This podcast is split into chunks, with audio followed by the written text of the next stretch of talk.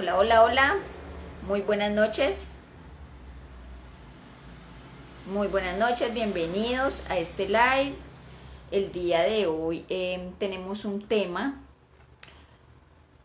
A ver, yo me coloco, yo me coloco una apariencia como menos drástica. Bueno, eh, el día de hoy tenemos un tema em, maravilloso y es cómo elegir bien a mi empleador.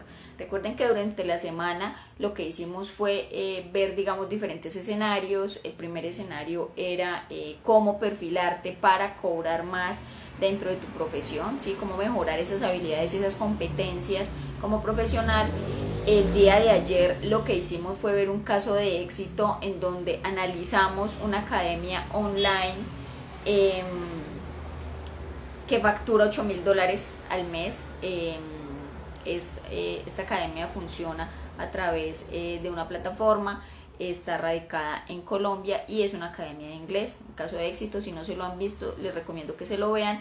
Y el día de hoy vamos a, a analizar tres factores que son supremamente relevantes para elegir bien a mi empleador. Resulta que nosotros como profesionales del sector educativo, em, en ocasiones lo que hacemos es mm, ir en esa búsqueda, obviamente, de un cargo que nos permita eh, tener una buena calidad de vida para nosotros y para nuestras familias, pero pocas veces somos selectivos, ¿sí?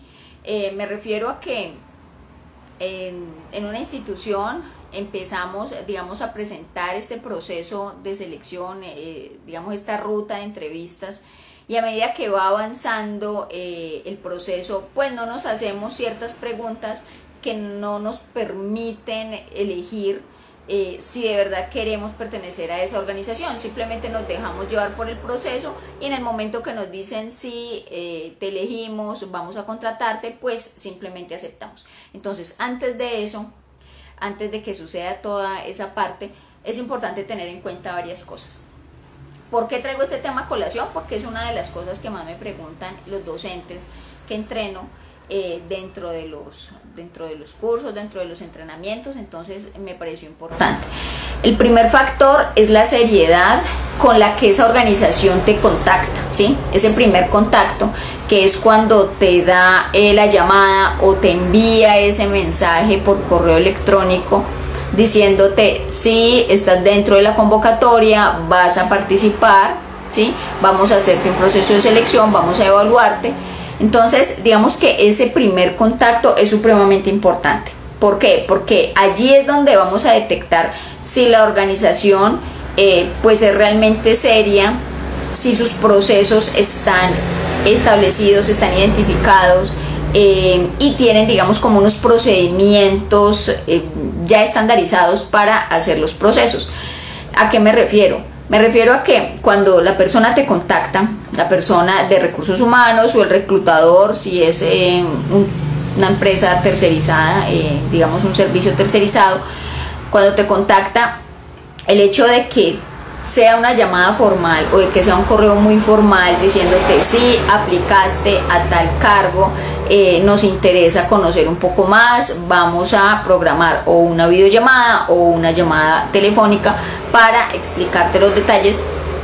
Ahí es como eh, el primer filtro, ¿sí? Entonces, en ese primer filtro nosotros debemos de analizar muy bien qué me dicen, ¿sí? De cómo me abordan si la persona realmente eh, está enfocada en lo que me en lo que me quiere decir si está alineada con lo que está haciendo o si tal vez está de alguna manera llamándote pero te está diciendo las cosas como de una manera muy estándar, ¿sí? No está siendo específica con el cargo, no está siendo específica con tu perfil y no está siendo específica con lo que requiere. Entonces, el primer factor es analizar muy bien ese, ese primer contacto que tenemos con la organización y cómo se comunican conmigo. Si es de una manera formal, si me dicen, eh, fulanita, te llamamos de la organización no sé, X y eh, te postulaste para el cargo eh, de coordinación académica,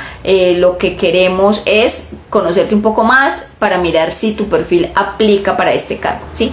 Digamos que ese primer contacto es supremamente relevante, o sea, que nosotros identifiquemos que la persona que nos está reclutando o la persona que nos está haciendo ese proceso de selección, pues realmente sí esté alineada con y que sea consecuente con la información que nosotros ya vimos en esa convocatoria. ¿Listo? Entonces ese sería el primer factor. El segundo factor que es muy relevante, que es muy importante, es la información que nos suministra. La información que nos da ese reclutador o esa persona que está haciendo ese proceso de selección de la organización, la información que nos da la organización, es decir, a qué se dedica, eh, cuáles son los objetivos institucionales, cuál es la misión social de esa organización, digamos, dentro de su sector productivo, em, que nos diga específicamente, que no se vaya con generalidades, sino que nos diga específicamente cuál es la información que cobija o que atrapa ese cargo al cual nosotros nos estamos postulando, ¿sí? Porque de repente existen eh, diferentes, diferentes em, cargos, ya sean operativos, administrativos, logísticos, y la persona que nos está haciendo el proceso de selección debe saber muy bien, debe conocer muy bien a qué área pertenece ese cargo, ¿sí? Y debe comunicárnoslo. ¿Por qué? Porque en ocasiones lo que sucede es que em, esa persona si si la organización no tiene un proceso bien estructurado de selección de personal, la persona simplemente se dedica a hacer entrevistas genéricas y no está enfocada en que el perfil de la persona que está seleccionando sea acorde con el cargo que se requiere dentro de la organización. Entonces, el segundo factor es muy importante que analicemos la información que nos da esa persona, ¿sí? Eh, eh, el, reclutador, la información de la organización, la información del cargo y por último la información de las funciones, las funciones que vamos a realizar dentro de nuestro cargo. Sí, es cierto que en el sector educativo digamos que es muy implícito porque ya sabemos pues que los docentes y todos los profesionales que elaboramos en este sector pues eh, estamos inmersos en el tema de pedagogía, de las metodologías, que es el proceso operativo de la enseñanza que es orientar procesos eh, de aprendizajes y eh, académicos, pero la persona debe comunicarnos cuáles son específicamente y claramente esas funciones, ¿sí? Cuáles son las funciones que vamos a desempeñar, si son funciones dentro del aula, si son funciones para orientar, por ejemplo, además de eh, la orientación pedagógica, procesos, por ejemplo, con los padres de familia o eh, vamos a tener labores también de eh, ejecutar proyectos transversales a todas las áreas de la institución. Entonces es muy importante que nosotros estemos atentos y que estemos alerta en el momento que nos contactan para ese proceso de selección, em, que estemos muy alerta con ese tema de, em, de cuáles son esas funciones. O sea, es supremamente importante. Cuáles son esas funciones, que ellos las tengan definidas y que las tengan previamente establecidas. ¿sí? Entonces, ¿qué es lo que sucede? Que eh, nosotros ya al identificar que esta persona sí tiene información clara acerca de la organización, de que es una organización seria, de que ha hecho las cosas de manera formal, de que tiene establecidas cuáles son las características del cargo, la caracterización del cargo se llama, y eh, cuáles son esas funciones, entonces nosotros eh, podemos de alguna manera clasificar o podemos de alguna manera percibir que esta organización es seria. Nos sucede mucho que eh, cuando nos postulamos a unos cargos o, a unas vacantes, eh, simplemente la empresa que nos llama y nos hace el primer contacto y nos dice, ay, eh, tú eres, no sé, voy a colocar un ejemplo, Marianita Rodríguez. y decimos, no, yo soy Liliana Díez. Dice, ah, bueno, sí, sí, sí, tú eres Liliana Díez. Lo que pasa es que te llamo porque te postulaste a la convocatoria. Desde allí ya sabemos que la empresa, pues, en sus procesos internos tiene un tema de desinformación y desorganización. Entonces hay que estar alerta. Yo sé que eh, nosotros como colaboradores y en especial los del sector privado, pues todo el tiempo estamos eh, con la disposición de laborar, obviamente, donde eh, nos llamen para ese proceso, porque obviamente todos necesitamos trabajar. Pero sí debemos de ser selectivos, ¿sí? Y sí debemos de tener claro cuáles son esos ítems que nos van a ayudar a elegir un buen empleador. Porque así como hay empresas muy serias que te definen tus funciones, que te eh, ofrecen un contrato, que te respetan tus horarios, que te respetan el ingreso, pues asimismo hay eh, organizaciones, instituciones educativas, pues que realmente no lo hacen, ¿sí? Y digamos que, entre comillas, si voy a utilizar un término fuerte, ya saben cómo soy, eh, se aprovechan de que en el sector educativo el ambiente es, digamos, de mucha armonía y de arreglar las cosas de manera muy diplomática, ¿sí? Entonces, eh, eso hace que el docente se coloque en una posición, en ocasiones, de aguantarse casi cualquier cosa, ¿sí? Y no podemos permitir eso. ¿Por qué no podemos permitirlo? Porque en el momento de que eh, digamos, el, el, tema sea masivo, de que muchas personas eh, toleren ciertas condiciones, pues se vuelve normal, se vuelve normal para las instituciones educativas eh, pagar menos salarios o pagarlos bajitos o que el docente se quede demasiadas horas en la institución realizando otras labores que realmente pues en ocasiones ni siquiera le competen, sino que deberían de contratar a otros profesionales especialistas en ciertas áreas para realizarlas. Em, de pronto el tema de los tiempos con los pagos, ¿sí? Entonces digamos que todas estas situaciones se pueden evitar con anticipación si nosotros al momento de presentarnos a un cargo pues eh, somos también selectivos con ese empleador, ¿sí? Y si empezamos a analizar desde el principio que realmente las personas y la organización en todos sus procesos están alineados y están enfocados a hacer las cosas bien, ¿sí? Em, duden mucho y sospechen mucho de una institución educativa que les llame, no sé, 24, 48 horas antes de iniciar su clase. Mira, es que necesitamos un docente de, no sé, biología, lenguaje, física, matemáticas. Pero comienzas el lunes, ¿sí? Eh, y sin hacer, eh, digamos, las pruebas psicotécnicas, sin revisar tu perfil, sin el tema de contratación. Entonces desde allí ya empezamos mal, o sea, desde allí ya empezamos con un tema de que no es viable y no son organizados y probablemente eso vaya a afectar nuestras labores y nuestro trabajo porque todo el tiempo va a ser así, ¿sí? Como que todo a última hora, todo sobre el tiempo o si terminas tu jornada laboral y ya pues te vas para tu casa porque ya terminaste, entonces te dicen, no, mira, es que faltó tal cosa y hay que presentarla hoy, entonces quédate. Ese tipo de eh, organizaciones que no tienen muy bien planificada su operación hace que el profesional no pueda trabajar bien, hace que el profesional no pueda dirigir bien sus procesos académicos y pedagógicos y entorpece la operación del servicio educativo. Entonces, em, como tercer factor, em, es analizar el tema de la contratación. Sí, es cierto que eh, tenemos, digamos, diferentes modalidades de contrato, el contrato pues que eh, tenemos o, que tenemos en el sector privado, que es el de planta, normalmente tenemos el contrato hora-labor, ¿sí? que es por horas, y el de prestación de servicios. Eso en el sector privado, porque en el sector público es diferente. Entonces, en el sector privado tenemos esos tipos de contrataciones, pero aún así hay que desde el inicio hacer todas las preguntas para que podamos definir y podamos decidir si realmente queremos laborar o trabajar con esa institución o con esa organización. Una de esas cosas es el tema de los horarios, o sea, si me van a pagar de planta por unos horarios, que se respeten esos horarios. Y nosotros allí pecamos muchas veces porque mal acostumbramos a nuestro empleador, porque entonces nos dice un día, mira, ayúdame hoy, quédate dos, tres horitas, que es que necesitamos terminar eso. Y está bien, hasta allí está bien.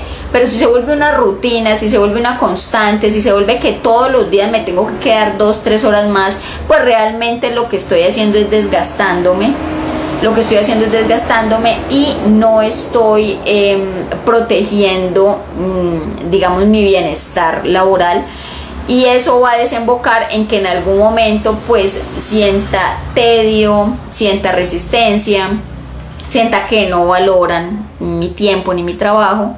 Entonces, eh, de esta forma se complica. Entonces, una de las cosas que, eh, discúlpenme un momentico, voy a apagar por acá el micrófono.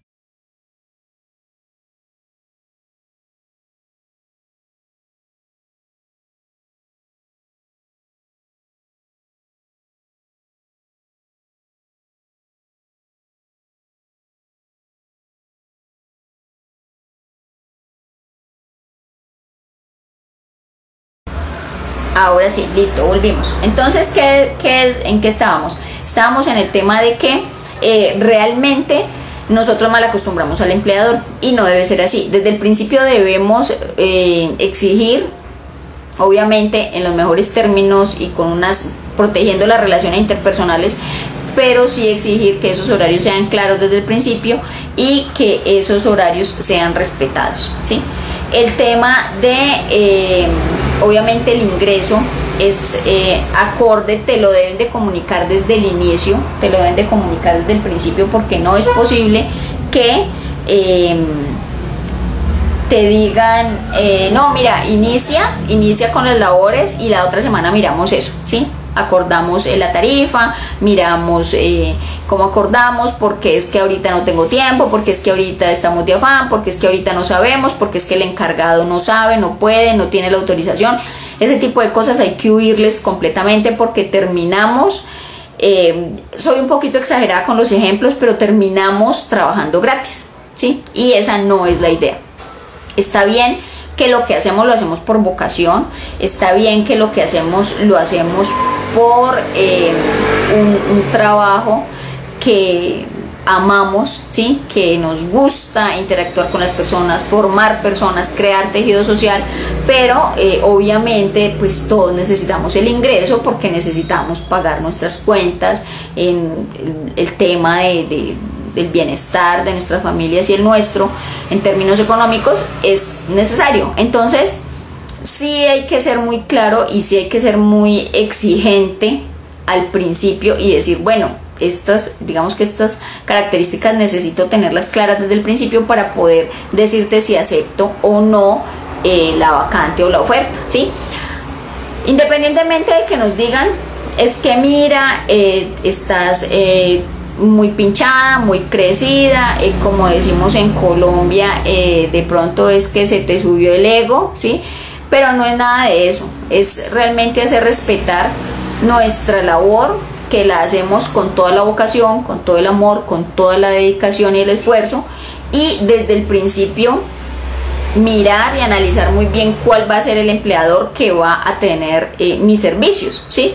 Como profesionales del sector educativo, independientemente de que el servicio se los prestemos a, nuestros estudiantes, es decir, nuestra interacción es con los educandos, pues realmente eh, nuestra profesión está en servicio de la institución y de quien nos paga, es decir, de ese empleador. Entonces hay que ser muy exigentes desde el principio con estos temas. Em, también hay que tener en cuenta los beneficios, o sea, no siempre es con el tema económico, no porque me pagan mucho, entonces le voy a vender mi tiempo, mi alma y mi todo, no, porque eh, necesitamos que los horarios sean eh, de alguna manera que te permitan tener esa vida personal, eh, estable, ¿sí? Eh, sea como sea tu vida personal, o sea, sea porque tengas pareja, sea porque no, porque vivas en, tu en la casa de tus padres, porque vivas sola, porque tengas hijos, porque no los tengas, independientemente de eso, necesitas tiempo para ti, para descansar, para hacer tus otras cosas. Entonces es importante que ese, ese empleo pues nos permita desarrollar esa otra parte de nuestra vida, ¿sí? Nuestra vida no puede ser solo trabajo aunque amemos hacer lo que hacemos, no puede ser solo trabajo. Entonces, es importante que miremos los beneficios. Si nos dan de pronto horarios flexibles, si nos permiten eh, seguir con nuestra formación académica, si nos dan permiso para estudiar, si de alguna manera nos, nos respetan el tema vacacional o realmente cada que hay vacaciones entonces pasa algo, alguien se enfermó, una licencia y nos toca cubrirla. Ahí ya sabemos que no son organizados ni planificados, entonces no es para nosotros esa organización entonces, em, digamos que son estos los factores que les quería compartir el día de hoy. Sé que mis envíos de esta semana han sido súper corticos, pero ha sido por temas laborales. Es más, en este momento tengo eh, pues varias salas abiertas porque ya estamos en clases. Entonces, em, hasta aquí era lo que les quería compartir el día de hoy, de cómo pueden elegir mejor a su empleador. Hay que ser selectivos, no nos puede dar miedo, no nos puede dar miedo cobrar más, no nos puede dar miedo exigir más, no nos puede dar miedo preguntar cuánto me vas a pagar y cuáles son mis horarios y si los van a respetar. No nos puede dar miedo tampoco decir que no. No, mira, la, verdad es que la oferta laboral que tienes en este momento no, no se acomoda, no se ajusta a lo que estoy buscando. Porque en ese momento es cuando nosotros empezamos a subir nuestro valor como profesionales. El primer día, el martes lo hablábamos, los que más cobran son aquellas personas que mejoran sus habilidades, mejoran sus competencias, pero que también exigen y buscan a esas personas que les van a pagar bien, ¿sí? que les van a pagar el doble, el triple. Em, si nos quedamos vendiéndonos por poquito, así nos vamos a quedar toda la vida. Entonces, esa es, digamos, como la reflexión del día de hoy, era lo que les quería compartir. Muchísimas gracias por acompañarme y los dejo porque estoy en clase. Tengo clase y ya me llegaron los chicos. ¿Listo? Entonces, feliz noche para todos.